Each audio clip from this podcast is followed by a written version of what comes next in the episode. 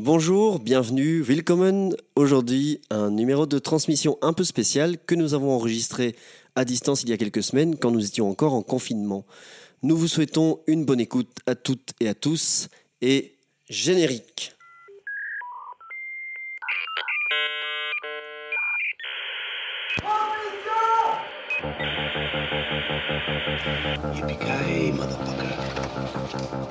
Ben non seulement t'es vulgaire, mais t'es ordinaire en plus. Dick Laurent is dead.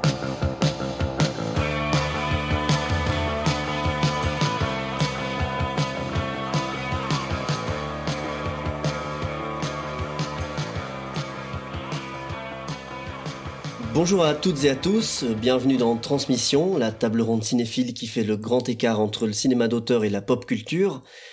En attendant de retrouver les cinémas qui nous manquent tant, euh, nous revoici pour une quatrième émission, confinés toujours mais motivés encore. Olivier Grinard ne pourra malheureusement pas se joindre à nous, mais nous avons ici deux colonels bien présents au poste.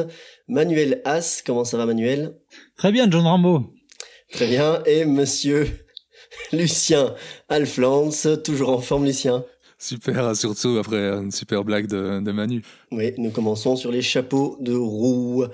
Alors, nous parlerons aujourd'hui d'un film de Sidney Lumet qui est sorti en 1964 et qui se nomme Fail Safe ou Point Limite en français. C'est le huitième film de Sidney Lumet, euh, réalisateur de 12 hommes en colère, Serpico ou Un après-midi de chien pour ne citer que. Il est adapté d'un roman d'Eugène Burdick et Harvey Wheeler par le scénariste Walter Bernstein, et on peut dire que c'est un petit peu le, film jumeau de Docteur Folamour, puisqu'en plus d'être sorti la même année, les thèmes des deux films sont tout à fait similaires. Par contre, là où le film de Kubrick est grotesque, drôle, lorgne vers la farce, Lumet, lui, signe un film plus sombre, plus réaliste, je crois qu'on peut utiliser ce mot, mais peut-être vous y reviendrez plus tard.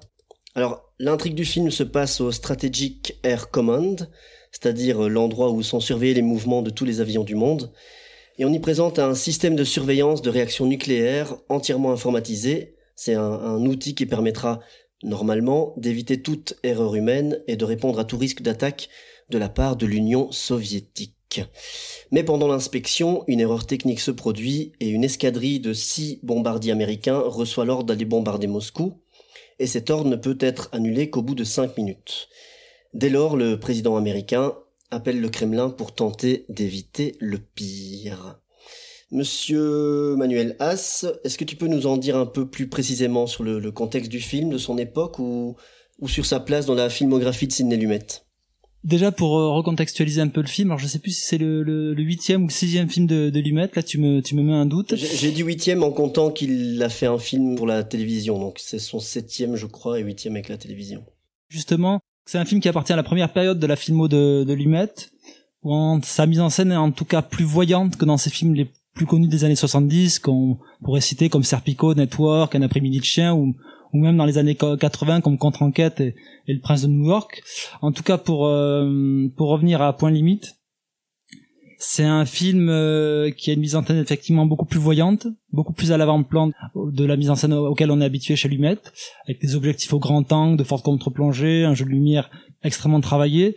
Et c'est quelque chose qui lui a été beaucoup reproché, notamment par euh, la papesse de la critique euh, américaine euh, Pauline Kael, qui, on peut dire n'avait pas assez de mots fielleux à l'encontre de Lumet. C'était un cinéaste qui était qui était euh, qui était considéré comme un cinéaste talentueux, mais qui, qui surlignait un peu tout, tous ses effets. Ce qui est un peu, euh, un peu, un peu paradoxal justement, comme tu le disais, au vu de sa filmographie à venir. Euh, mais ici, ce qui nous intéresse, c'est points limites. Il y a peut-être encore deux, trois choses aussi à dire sur le fait qu'en effet, le film a pas hyper bien marché à l'époque, même si en dehors de Pauline Kael, je crois que la, critique française n'était pas si mauvaise que ça. Le film a simplement pas marché. Je crois qu'en effet, euh, comme, comme le disait euh, Julien plus tôt, il paye. Euh, il paye fort sa jumélité avec avec avec le film de, de Kubrick. Hein. Euh, Celui-ci pourrait presque être être sous-titré euh, Comment j'ai appris à m'inquiéter et à détester la bombe hein, par, par antagonisme avec euh, le sous-titre du film de Lumet. Et je pense que le film aussi paye un un, un, un bashing carrément de l'armée américaine qui était assez euh, assez gêné par ce que proposait le film, en tout cas euh, dans son propos, à tel point que même la Columbia euh, a tellement flippé de ce, ce- ce propos radical-là que- qu'elle a fini par euh, exiger un, un, un carton lignifiant euh, expliquant bien que tout, euh, tout, tout ce qu'on voit dans le film euh, est impossible, alors même que deux ans, ou que, je, deux ans, je m'égare peut-être dans les dates, mais quelques années plus tôt, euh, avant, avant la sortie du film, bah, euh, il y avait la baie des cochons. Donc, euh, niveau euh, réalité rencontre la fiction, on, on se pose là. Justement, il faut pas oublier que c'est un film qui parle de la guerre froide et qui, est tourné en pleine période de la guerre froide. C'est un truc qui est intéressant dans le film, on y reviendra peut-être plus tard, mais c'est qu'en effet le film se situe euh, en plein milieu de la guerre froide, et si je dis pas de conneries, euh, plus ou moins euh, en plein milieu de la guerre du Vietnam aussi.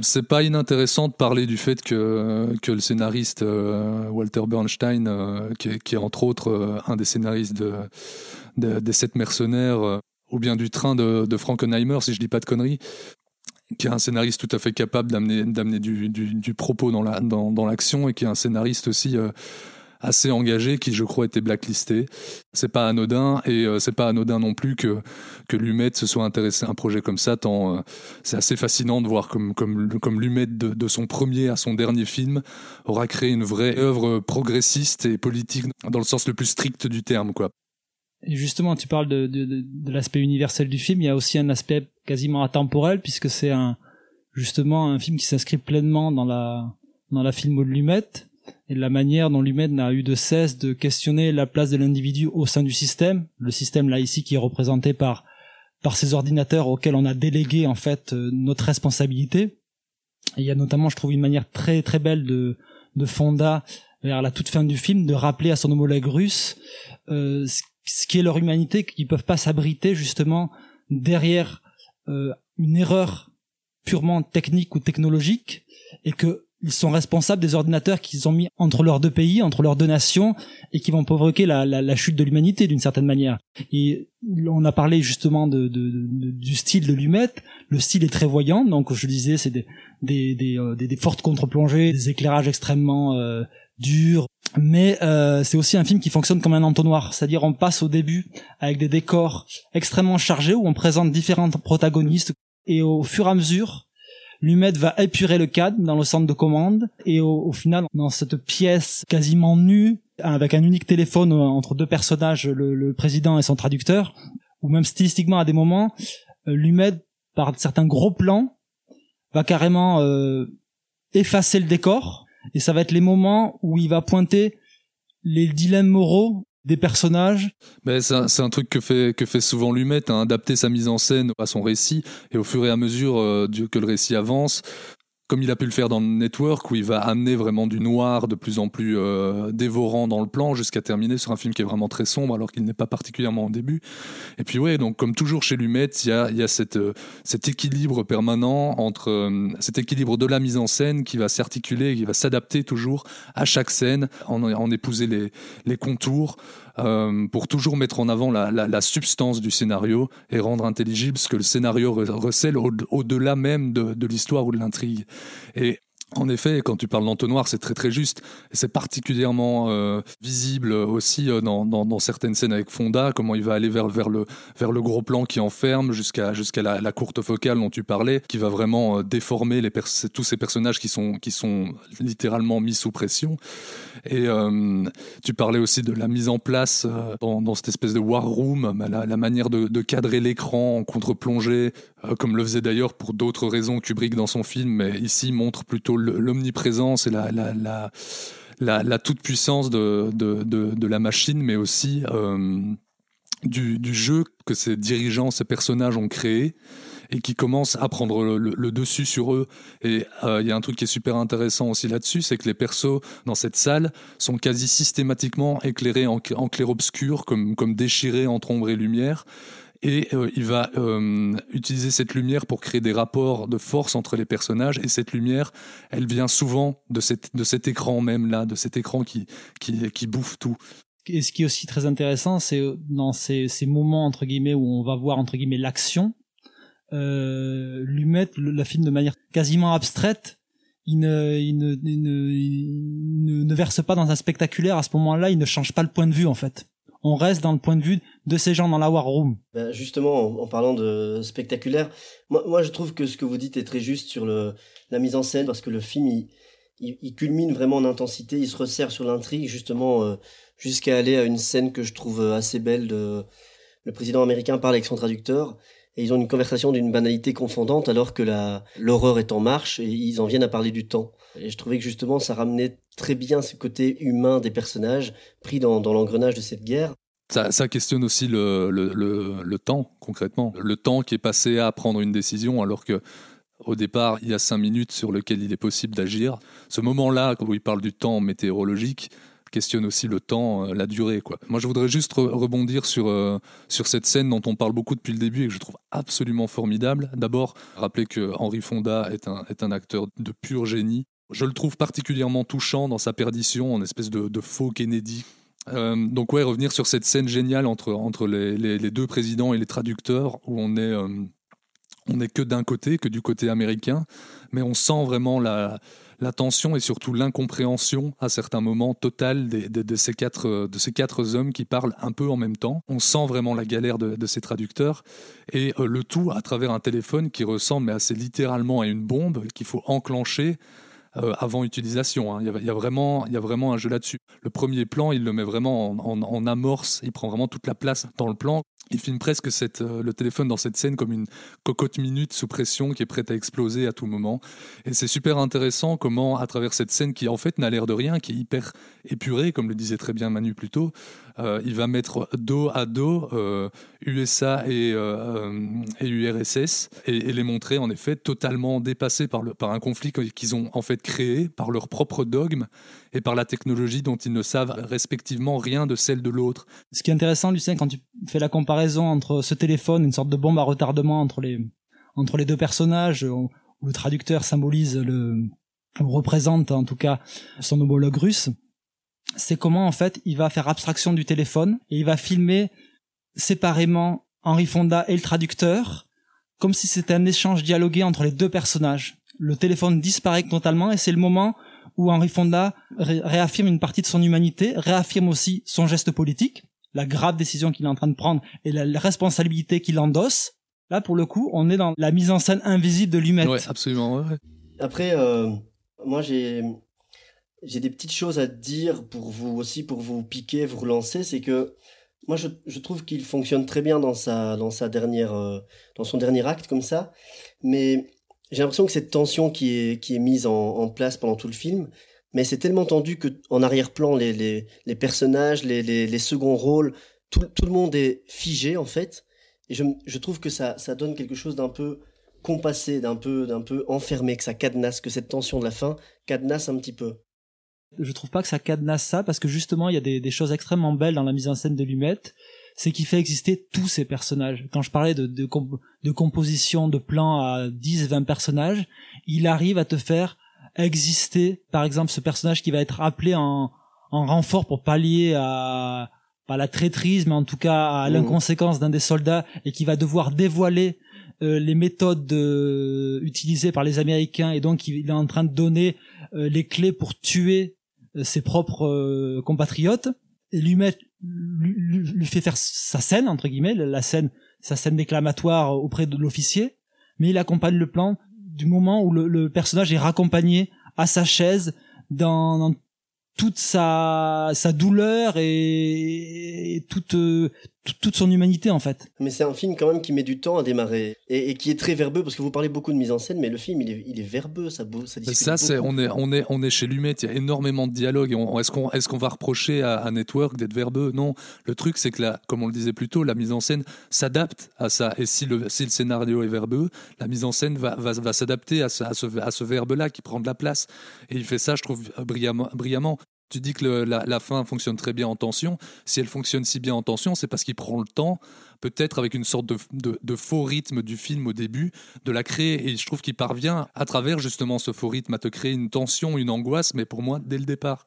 Et en fait, je trouve qu'il y a un truc qui me. Alors, c'est peut-être une obsession cinéphile de ma part qui, prend vraiment beaucoup de place, mais euh, dans les premiers plans, euh, on, pourrait, on pourrait se croire chez, euh, Michael Mann de, révélation. Genre, je trouve, vraiment- qu'il y a un truc, il y a un truc, il il y a- un lien. Mais rapidement, le film bifurque en gardant des, thèmes communs avec Mann, mais ça c'est un, autre, la, dualité des hommes, euh, et ici les nations, euh, le rapport à la technologie, aux machines, etc. euh, mais, ça, bon, voilà, c'est une parenthèse.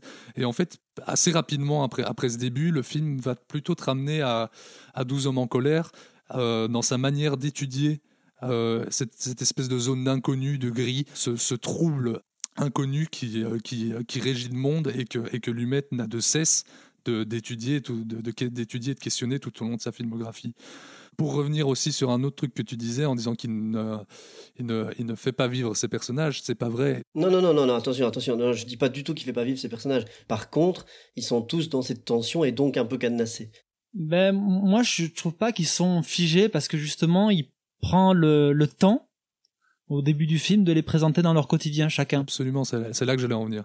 Il y a donc ce, le réveil de ce, de ce haut gradé de l'armée américaine qui résonne de manière extrêmement tragique avec la fin du film. Le personnage de Walter Matthau euh, est aussi extrêmement bien présenté et, et amorce un début tension et de violence dans le film. Une tension et une violence, une dualité à l'intérieur de lui-même, parce que je te fais une petite parenthèse, mais ce personnage de Mato, qui est une, politique assez agressive, euh, est, est montré dès le début comme un homme euh, violent, engoncé dans ses propres principes, et qui cite la Bible plusieurs fois dans le film.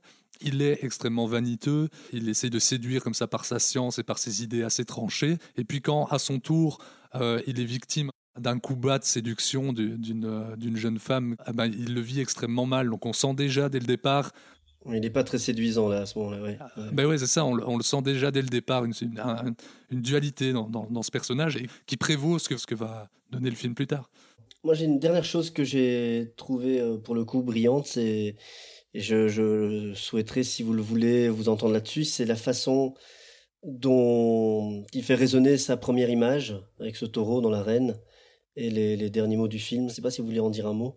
Je trouve en effet que c'est- une, très belle idée, ça fonctionne très bien, mais ce qui, fonctionne fort bien dans, la, construction de la fin, euh, c'est que le film joue euh, aussi parfaitement avec, euh, avec notre propre innocence de spectateur. Parce que tout au long du film, en fait, il y a, un- truc au fond de nous qui fait que on peut, peut pas y croire. Ça semble impossible que ça puisse arriver. Et ça rend la fin d'autant plus violente, d'autant plus marquante. Et il le montre aussi euh, visuellement euh, en, ter- en termes de découpage et de, montage avec la, rapidité des scènes euh, qui aussi ramènent encore une fois au, temps et à la facilité qu'il y a à, détruire des millions de vies. Euh, qui est aussi un, découpage qui fait référence à, un, spot publicitaire de campagne du président, euh, du futur président Johnson. C'était cette idée de, de, de découper comme ça des, des vies euh, new-yorkaises. Voilà, j'ai pas du tout répondu à ta question, mais je trouve que, je trouve Si, si, que, si, je t'en trouve as que parlé, cette fin fonctionne super bien. Et euh, un, un autre truc que je- qui me semble essentiel à, à dire et que Lumet reprend régulièrement, reprend et reprendra régulièrement dans, dans sa filmo, c'est comment, sans aucune utilisation de musique, il arrive à créer vraiment un, un- un univers sonore. Et avec le son des, machines, des avions, des téléphones, il va créer vraiment une tension tout au long du film qui va aller en s'accentuant, en, en reprenant un peu cette idée d'entonnoir dont parlait, dont parlait très bien Manu. Et en même temps, à, côté de ça, euh, venir aussi sur un, des nœuds euh, principaux et les plus profonds du, du, problème du film, qui est de, de laisser euh, d'aussi grandes décisions, on va dire, à l'aléatoire de la machine. Très bien, messieurs. Eh bien, merci pour cette euh, jolie discussion à bâton rompu autour de Fail Safe, film de Ciné Lumet. Euh, on va, on va en rester là pour aujourd'hui. On appelle et on rappelle que le film sort en DVD et en Blu-ray chez Rimini et que vous pouvez nous suivre sur transmissionlepodcast.com ou sur les réseaux sociaux Twitter, Instagram, Facebook. On a de plus en plus d'activités. On est beau, on est grand, on est fort. On n'attend plus que vous. Merci à tout le monde. Merci Lucien, merci Manu. Salut les gars.